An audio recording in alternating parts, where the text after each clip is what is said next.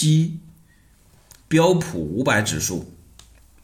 标普五百指数涵盖了美国纽交所和纳斯达克交易所中的五百只股票。与很多大盘指数的编制不同，标普五百指数的成分股是由一个委员会选择并且更换的股票。在选择股票时，委员会参考很多数据进行综合的判断。而且每个公司都必须是一个重要行业的领头羊。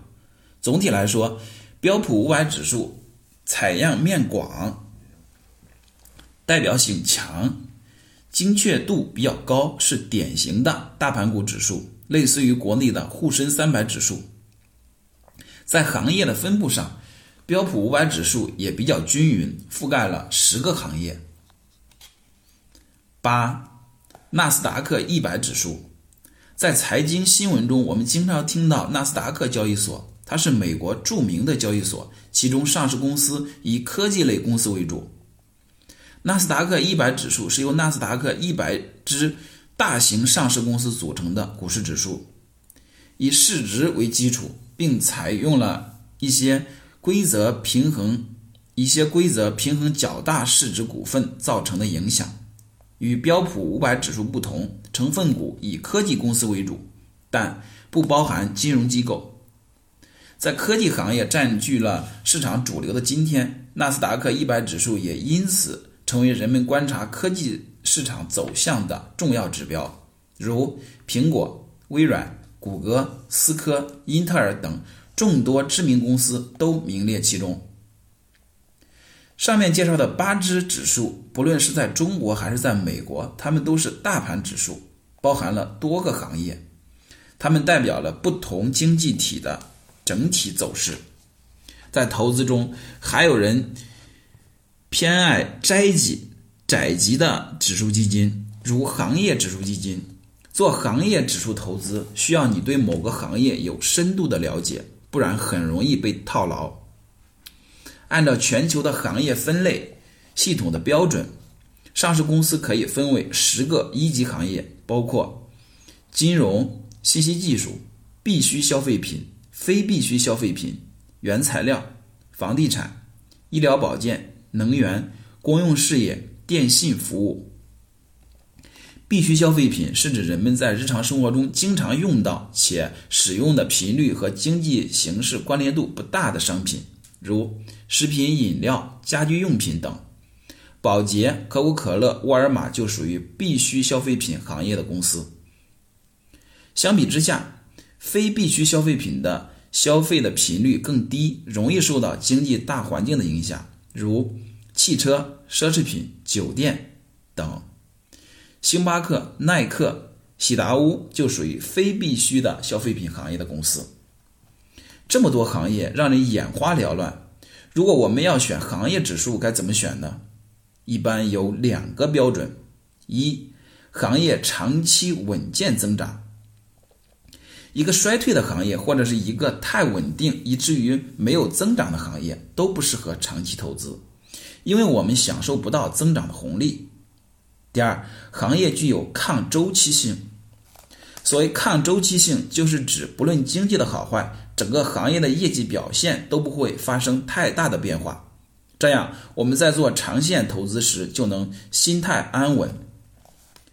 有些行业具有明显的周期，如金融行业，当经济向好、牛市来临时，人们纷纷跑去开户，券商公司的业绩表现也水涨船高。但一旦经济萧条，很多股民就会出逃。券商公司的业绩表现往往会非常差。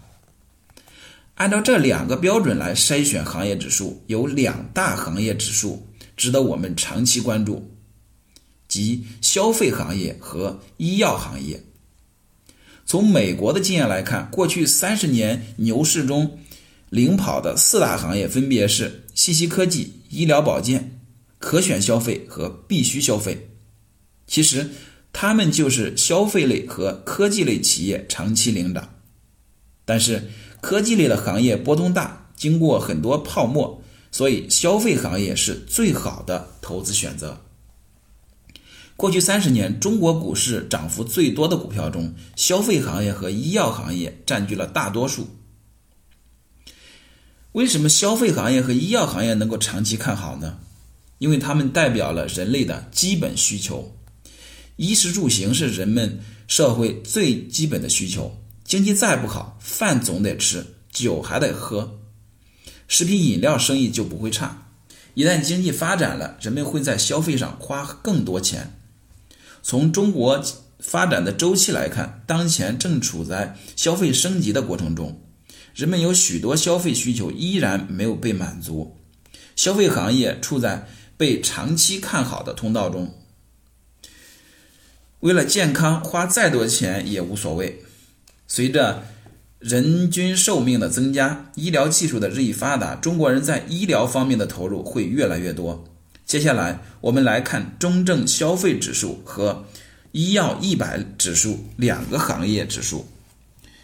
需要提醒读者的是，这两个行业一直很受青睐，在大多数的时候估值水平都比较高，也就是说比较贵。在购买它们时，要选择合适的方式，如定期不定额的投资。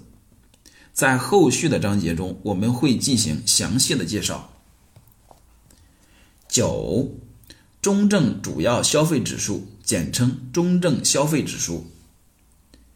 中证主要消费指数是由中证八百指数样本股中的主要消费行业股票组成，成分股为四十一只，代表 A 股市场中大家主要消费类股票的指数，如贵州茅台、五粮液、伊利股份、涪陵榨菜、双汇发展、光明乳业等都在都在其中。什么是主要消费？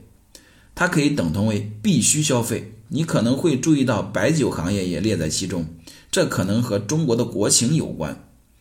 中国人喝白酒就像美国人喝可乐一样，这是生活中很常见的消费习惯。十，医药一百指数。医药一百指数是由 A 股市值排名前一百名的医药股票组成的。一般来说，医药板块龙头股往往涨幅更大。因此，选取市值最大的一百只股票，更具有代表性，公司也更优秀。